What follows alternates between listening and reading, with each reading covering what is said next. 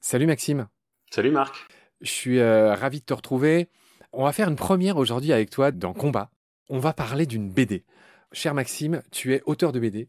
Tu t'appelles Maxime Delille et tu es le scénariste d'une BD qui est une histoire vraie, qui est la tienne, euh, qui s'intitule Le Passage intérieur, qui est une nouvelle BD euh, qui a été publiée chez Delcourt bah là, au début de l'été 2022. Le dessinateur, c'est un jeune homme qui s'appelle Bak Mai voilà, qui est d'origine vietnamienne, qu'on salue au passage, hein, c'est lui qui fait les dessins, et c'est toi qui as fait le scénario de cette belle BD, en gros qui raconte une traversée de l'Alaska en kayak. Donc on va, on va évidemment détailler le parcours avec toi.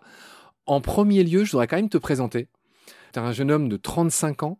En ce moment, tu résides en Bretagne, à Lorient. Est-ce qu'en quelques phrases, tu peux nous résumer la vie du jeune Maxime de Lille J'habite Lorient depuis deux ans, au bord de l'eau. Le but, c'est vraiment d'être proche de la mer parce que je bosse et je vis euh, pareil pour la mer en ce moment, avec euh, un peu de BD, avec euh, un peu d'activisme et un autre métier qui me permettent de faire des projets un petit peu plus long terme sur la politique de la préservation des mers.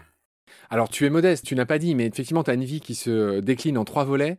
Tu es auteur de BD, tu es un jeune auteur de BD, hein, c'est ta première BD, Le Passage intérieur, on va longuement en parler. Et pas la dernière on sent que tu en as sous la semelle, en effet. Deuxième volet de ta vie important, bah, tu es un, collaborateur de Sea Shepherd. Donc, on en dira un mot euh, tout à l'heure. Et puis, troisième activité, mhm. tu bosses dans une boîte qui fait en gros du conseil à l'environnement c'est une boîte qui a pour euh, mission de vraiment protéger la mer. On est spécialisé là-dedans et on travaille sur des programmes avec des États, avec des organisations internationales, avec euh, des grosses ONG sur euh, comment on peut protéger la mer Méditerranée en réduisant la pêche, comment on peut protéger la mangrove en Afrique de l'Ouest. Et donc lance plein de projets qui sont un peu de lobbying, de recherche scientifique, de relations avec les populations locales, de communication au grand public pour faire ces projets en se disant voilà, dans 2030, on veut réduire la pêche, qu'est-ce qu'on fait? Maxime, on va en venir au fait. Cette BD, elle est née d'un rêve et c'est un rêve qui est devenu réalité. J'aimerais que tu nous plantes le décor. Ce voyage que tu as fait avec des potes en Alaska, vous avez traversé un, bah, en gros un morceau de l'Alaska en kayak. L'idée est venue comment? Elle est venue quand? Avec qui tu as fait ça? Raconte-nous cette histoire.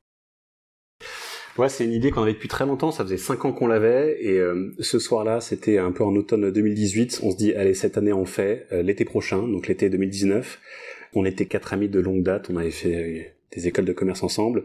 Et puis on s'est dit, allez, c'est parti, on a neuf mois pour se préparer, on connaît rien au kayak, parce qu'on faisait plutôt d'autres sports, euh, du ski, euh, du kitesurf et autres.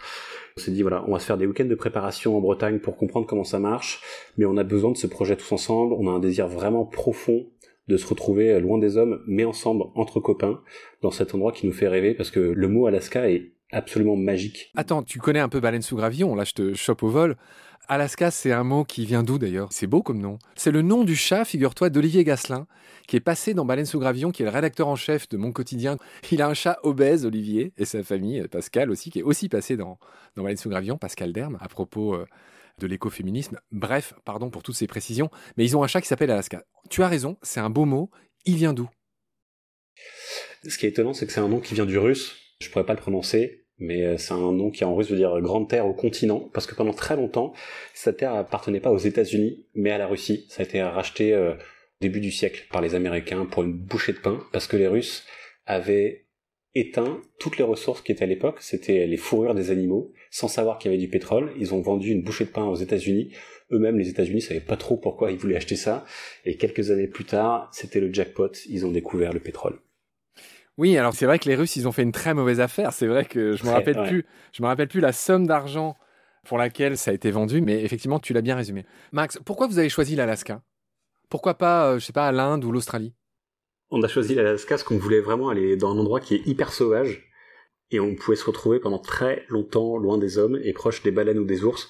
C'était vraiment l'envie. Et puis il y avait un des gars, la BD elle commence par ça, première case, première page, on voit Adrien qui a été euh, passé un petit moment de vie en, au Canada et qui avait entendu parler de cet endroit qui s'appelle vraiment le passage intérieur. C'est le nom du bouquin, mais c'est vraiment le nom de l'endroit. Donc c'est un fjord qui fait 1000 km de long, qui part de Vancouver au Canada jusqu'à très au nord en Alaska. Et il avait entendu parler de cet endroit qui est euh, protégé des vagues et de la puissance du Pacifique par les fjords, mais c'est de l'eau salée, c'est hyper sauvage et on peut y aller en kayak. Ouais, donc effectivement, t'arrêtes pas de parler d'ours et de baleines. Alors les baleines, euh, en fait, ce qu'il faut comprendre, c'est que ces 1000 km qui, qui s'engouffrent dans la terre, bah, c'est de l'eau de mer. Donc c'est pour ça qu'il y a des baleines, c'est pour ça qu'il y a des orques. Euh, il y a effectivement les ours qui traînent jamais très loin. Alors on va en venir à votre préparation. Donc tu l'as un peu évoqué. Vous étiez tous des néophytes. Totalement. Bien que les eaux soient calmes, il a quand même fallu s'entraîner. Quelques phrases là-dessus. Ouais.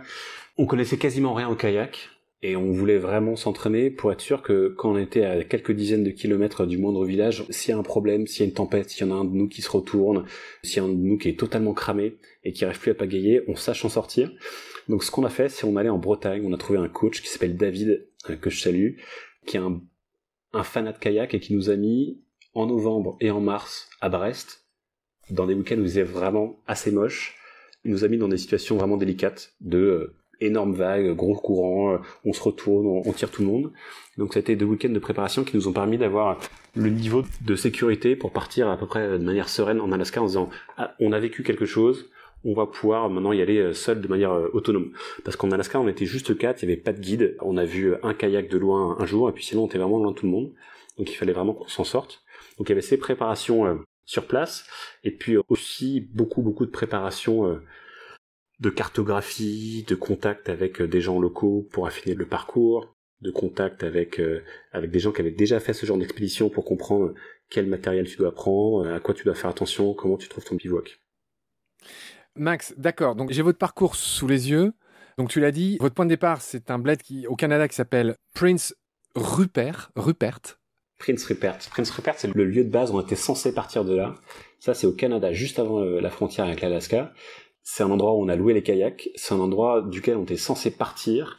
Mais la veille du départ, on a eu un petit bug de visa qui fait qu'on n'a pas été autorisé à partir du Canada. On n'avait pas été autorisé à passer la frontière du Canada vers l'Alaska. En kayak? Un changement de programme euh, en kayak, ouais. ouais. Parce que bah, ce qu'il faut savoir, c'est qu'avec un ESTA, donc qui est ce petit visa que tu peux demander en ligne, tu peux passer la frontière euh, en voiture, en avion, euh, en train, en bus, etc. Mais pas avec un bateau euh, individuel. Et le kayak est un bateau individuel. Et dans ce cas-là, si les Américains t'arrêtent, t'es expulsé du territoire et banni des États-Unis pendant 10 ans. Donc c'est pas du tout ce qu'on voulait faire. Et donc au lieu de partir de Prince Rupert, on est parti, on a pris un ferry, 24 heures de ferry pour aller beaucoup plus au nord, dans une ville qui s'appelle Ketchikan, qui est une ville en Alaska. Et c'était vraiment un mal pour un bien parce que ça nous a permis d'aller plus au nord et donc de trouver euh, plein de choses merveilleuses plus, plus élevées. D'accord, je vois que ça fait quasiment la moitié du trajet, c'est bien, vous vous êtes économisé euh, beaucoup de peine.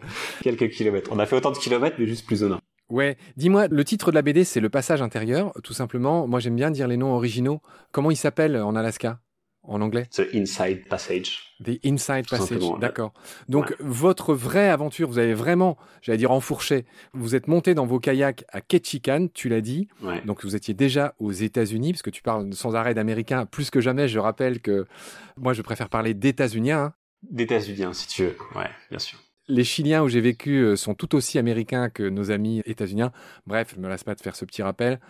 Vous êtes parti de Ketchikan, vous êtes arrivé à Storm Islands. Enfin, en tout cas, votre grande ville d'arrivée s'appelle euh, Petersburg, si je prononce bien. Petersburg, ouais, tout à fait.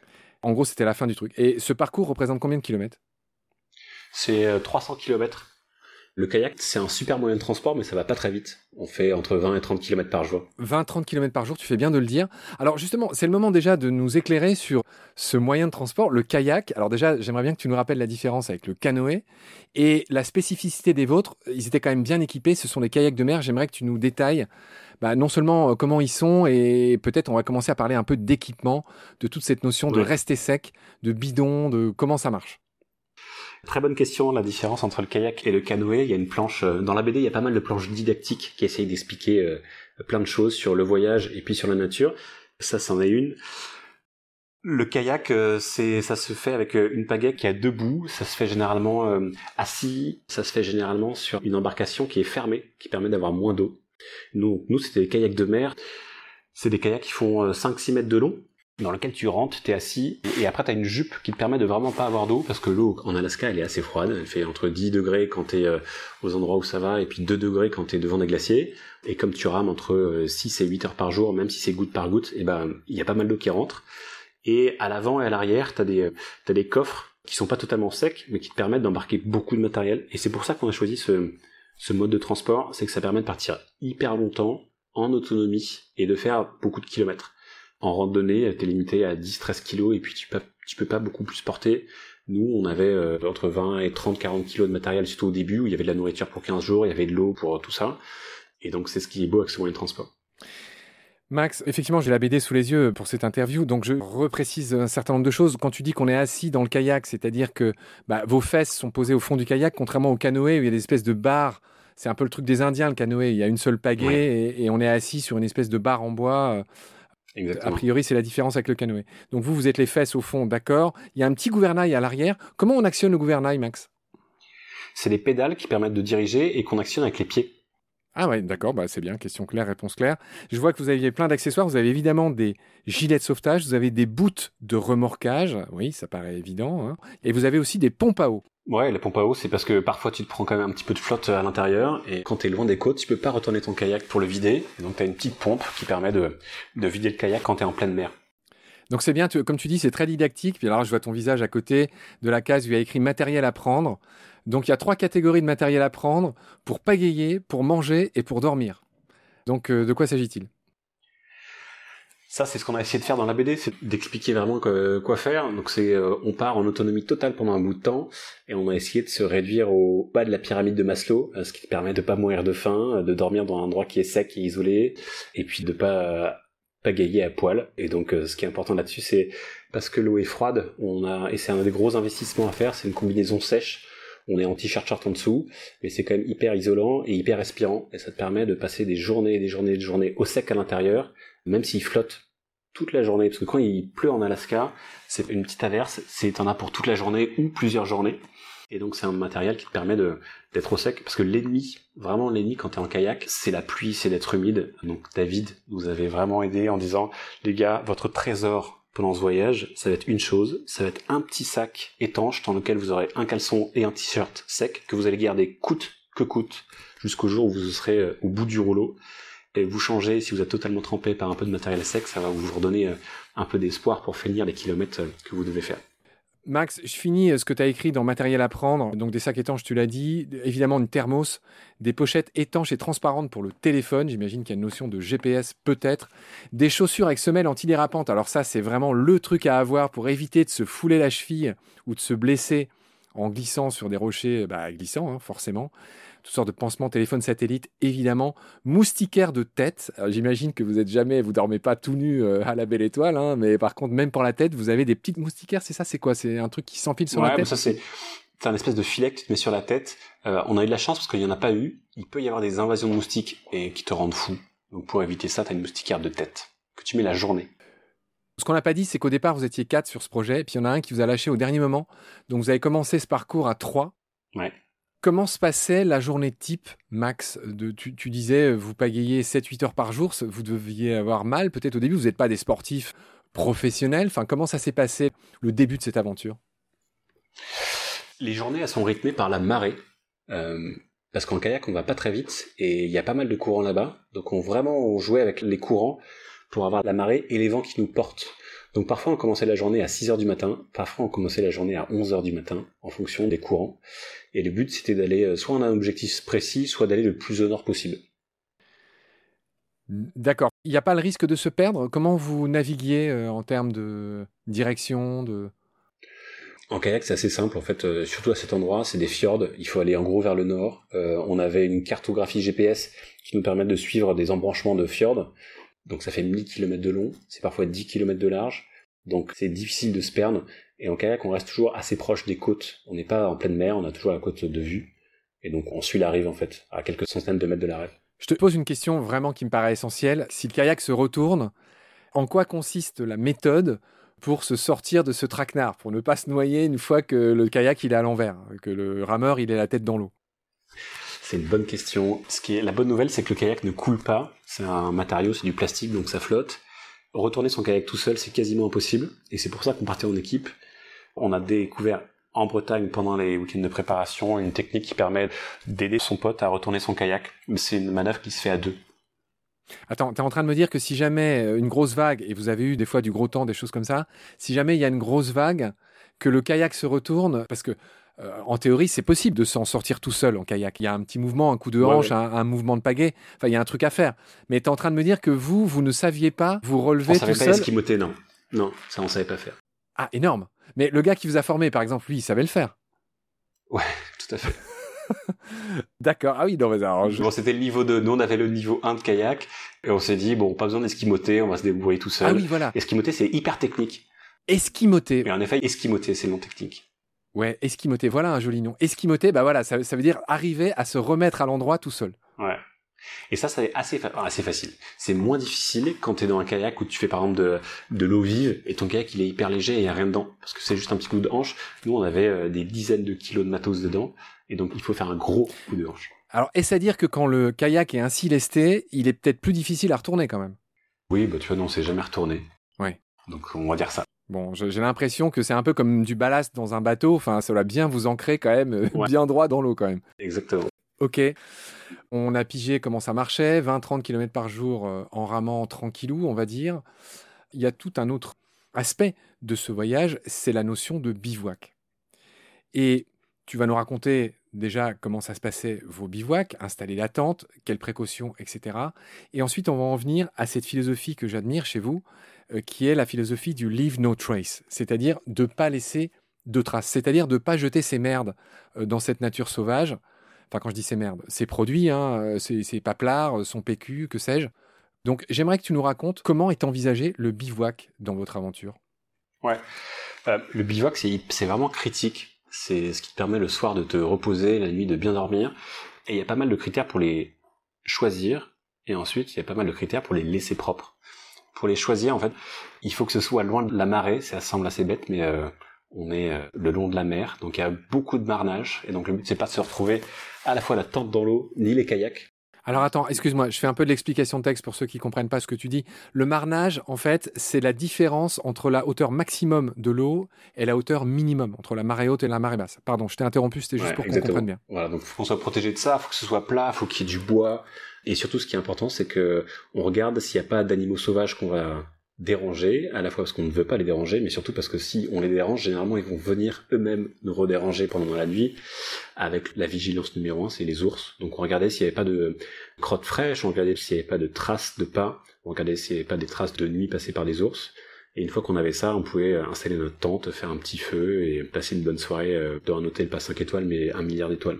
Oui, alors on va beaucoup reparler des ours mais vous faisiez attention à bien d'autres choses. Vous faisiez attention qu'il n'y ait pas de nid, notamment d'espèces qui nichent au sol. Évidemment, pas suivre les animaux, pas les nourrir, enfin, pas faire les gros touristes, quoi. Ouais, ça c'est le, principe un peu de Live No Trace, c'est que du bon sens. C'est quand on n'est pas un touriste qui va à Disneyland prendre des photos, c'est euh, comment tu fais en sorte de bien préparer ton voyage, donc être sûr euh, que de la réglementation, d'être sûr de la saison, d'être sûr de où est-ce que tu vas, de pas arriver avec un méga groupe quelle est la politique en matière de feu de camp? En matière de feu de camp, euh, le but c'est vraiment de faire en sorte que ton passage il soit invisible après. Donc euh, ton feu de camp, tu l'éteins vraiment. Si possible, il n'y a que des cendres et il n'y a plus des bois. Et une fois que tu l'as terminé, tu disperses les cendres pour faire en sorte que plus personne ne sache qu'il y a eu un passage. Vraiment l'objectif et la philosophie de ça, c'est t'as passé une nuit courte. Si quelqu'un revient le lendemain ou euh, une semaine après, il a l'impression que personne n'est passé parce que t'as laissé la flore tranquille, t'as pas pris de coquillages, t'as pas pris de fleurs, t'as laissé la faune tranquille, t'as à l'indienne des animaux sur. Ouais, c'est vraiment à l'indienne. C'est surtout pendant les périodes compliquées de d'accouplement, de nidification en hiver quand il y a des petits, et bah tu fais en sorte que ton passage soit le plus discret possible. L'autre point de Leave No Trace Max, c'est les histoires de déchets. Et quand je parle de déchets, c'est ce que vous mangez, c'est les emballages, mais c'est aussi vos déchets organiques, c'est-à-dire vos caca et vos pipis. Quelle, quelle est la politique en la matière? Et ben ça, tu fais un vrai trou de 10 cm de profondeur et tu fais euh, ta grosse commission dedans que tu recouvres. Mais évidemment, tu laisses pas ça euh, au ras du sol. Et puis tout le reste des déchets, qui soient euh, des plastiques et autres, tu prends un sac poubelle, tu mets ça dans ton kayak et tu mets dans une poubelle quand tu arrives dans une ville. D'accord, donc ça, c'est la politique en matière de déchets. Max, on a achevé de planter le décor avec toi. On a vu qui t'étais, on a vu le parcours à peu près de votre aventure, de cette traversée du passage intérieur en kayak. Je te retrouve très vite pour un prochain épisode où on va expliquer un peu la genèse de cette BD, la collaboration avec ce dessinateur qui s'appelle Bak, qui est d'origine vietnamienne. Ça doit pas être simple de dessiner des choses qu'on n'a pas vraiment vues. Donc j'imagine qu'il y a une forte collaboration, tu nous raconteras ça. D'ici là, prends soin de toi. Salut, à bientôt. Salut Marc, à très bientôt.